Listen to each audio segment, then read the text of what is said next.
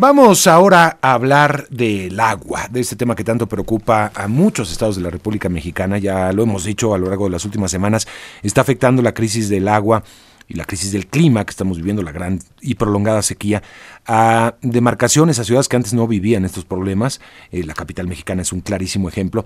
Y está con nosotros el doctor Jorge Arriaga, coordinador ejecutivo de la red de agua de la UNAM, porque pues muchos eh, han, muchos científicos incluso han puesto fecha a el día cero eh, supuestamente aquel día en donde ya la crisis va a ser muy grave y, ya no hay vuelta para atrás. Pero vamos a, conversar con él. Eh, gracias, doctor, por estar con nosotros. Bienvenido. Mario, muchísimas gracias por invitarme. ¿Existe realmente la posibilidad de llegar muy pronto, tanto como en unos cuantos meses, al día cero de agua? Pues nosotros desde la UNAM no queremos hablar de este día cero porque no es algo que refleje la realidad. El día cero es un día en el cual nos quedamos sin agua. Y en el caso de la Ciudad de México, eso no va a suceder. Eh, ¿Por qué? Por cómo están, por de dónde recibimos el agua. Eh, y la recibimos, sí, por un lado del Cutzamala, que es lo que hemos estado hablando en los últimos días. Sí. No esta es la situación que está en una situación realmente crítica, pero la mayor parte del agua que se distribuye en la Ciudad de México viene del agua subterránea. Y esa vamos a seguirla teniendo. Entonces no llegaremos a ese, a ese escenario. Y, eh, pero sí dependemos mucho de la cuestión eh, de, eh, de lluvias, ¿no? Para esta, parece que se está complicando mucho por muchos fenómenos, incluido muchos consideran el cambio climático, pero también el fenómeno del niño, entre otras cosas, doctor. Claro, lo que tenemos que entender es que este día cero no va a llegar, pero eso no significa que no tenemos un problema encima. Por supuesto que tenemos un problema encima y tenemos que actuar de manera muy contundente en este momento, porque como bien lo mencionas, tenemos eh, una baja en las lluvias muy drástica, de menos del 90% comparado con el, lo histórico que ha sucedido para esas mismas fechas. ¿Esto en qué se refleja? Pues justamente que el Cuchamal está a un 38% de su capacidad, cuando en estas mismas épocas tendría que estar al 70%, al, más o menos. Entonces, realmente estamos dejando de recibir una gran cantidad de agua en la Ciudad de México. Sí, ¿ha pasado esto antes? Eh, no, es, eh, esta baja, eh, esta sequía extrema, bueno, no es una sequía extrema, pero esta sequía tan severa que estamos teniendo en el Valle de México no se ha presentado en los últimos años. Eh, no, entonces no podríamos decir que hay algo con que comparar.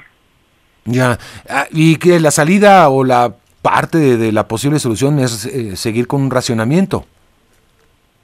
Sí, como, como mencionaba, pues en los próximos meses no se ve que vaya a llover.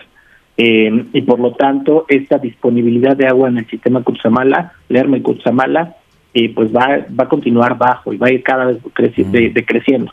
Entonces, lo que nos toca es hacer un uso más eficiente del agua que tenemos aquí y también, por supuesto, pensar en si tenemos que seguir consumiendo agua para agricultura dentro del Valle de mm. México. Es que ese es un problema, ¿no? Cuando lo vemos a nivel país, digo, me parece que es imprescindible continuar con un mensaje y una política de tratar de cuidar el agua. Nosotros tenemos un granito de arena que poner, pero finalmente es muy pequeño, ¿no? Doctor, cuando vemos las cifras generales, digamos que una composición de 70% de, por ciento del agua potable a la agricultura, un 20% a la industria, 10% consumo humano, es lo que han dicho los especialistas aproximadamente, no sé si usted coincidiría, pero ese consumo humano, por lo menos en el Valle de México, sabemos que de ese 10%, si lo tomamos como el total, pues una buena cantidad, si no es el 30 o 35%, es desperdicio, se, se va a la red. Sí, es muy importante esto que dices, pero justamente a nivel nacional es cierto, el 76% del agua en México se utiliza en la agricultura y alrededor del 15% en el abastecimiento público, que es lo que nos llega a nosotros.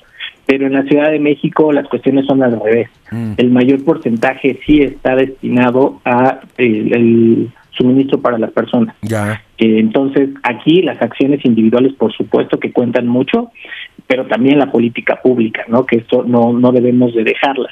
Eh, aquí a lo que me, refiero un poco con la agricultura es que estamos produciendo en el Valle de México productos alimenticios, bueno, que ni siquiera son alimenticios, eh, más bien se utilizan como forraje.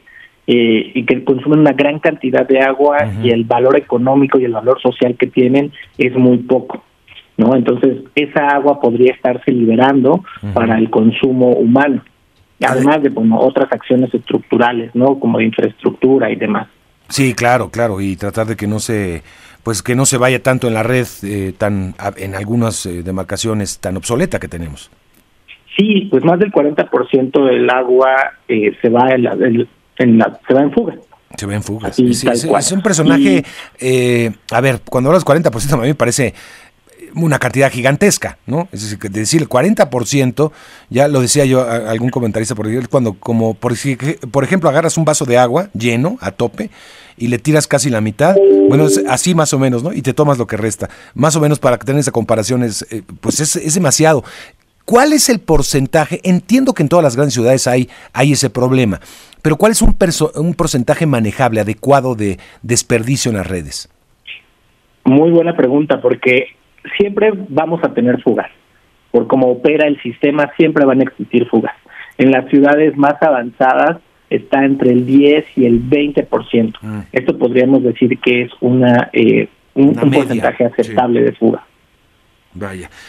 Hay otras alternativas. He visto algunos proyectos que están mencionándose, alguno que habría presentado también el, el presidente López Obrador. Eh, uno, vaya, que no conoce el tema, ¿no? Sabemos que hay un ciclo del agua, evidentemente, pero cuando vemos que hay lluvias muy fuertes en el Valle de México, eh, y esa agua dónde va, por qué no se, eh, uno pensaría por qué no se utiliza, o se utiliza, no lo sé, este, no puede haber un proyecto de recaptación de agua mucho más agresivo. ¿En dónde estamos en ese terreno? Sí, el sistema, los sistemas de captación de agua y lluvia son una opción viable, eh, pero es limitado el alcance realmente. La Ciudad de México ha hecho mucho al respecto, tiene este programa de cosecha de lluvia donde han implementado más de 50 mil sistemas de captación, pero un sistema de captación lo máximo que te brinda por año son 10 mil litros. Entonces, la verdad es que esos 10 mil litros lo que va a servir es para pues unos días o meses de una del consumo humano de una familia de cuatro o cinco personas, ¿no? Que es el promedio en la Ciudad de México. Entonces, eh, lo que tenemos que hacer es esta captación, pero pues a nivel más grande, ¿no? A, nivel ciudad. Es decir, esta captación, por un lado, la, la captación natural, es decir, mantener nuestros bosques y estos suelos de conservación que lo que hacen es infiltrar el agua y llevarla al acuífero. Y por otro lado, eh, pensar en la recarga artificial, ¿no? En proyectos gestionados donde de manera muy puntual, en zonas que lo permitan, se inyecte agua directamente al acuífero. Ya. Bueno, pues vamos a, a, seguir viendo. Por lo pronto, el día cero me dice no, no existe por lo pronto. Pues muchas gracias, doctor. No, muchísimas gracias a, ti. Gracias al doctor Jorge Arriaga, coordinador ejecutivo de la red de agua de la UNAM.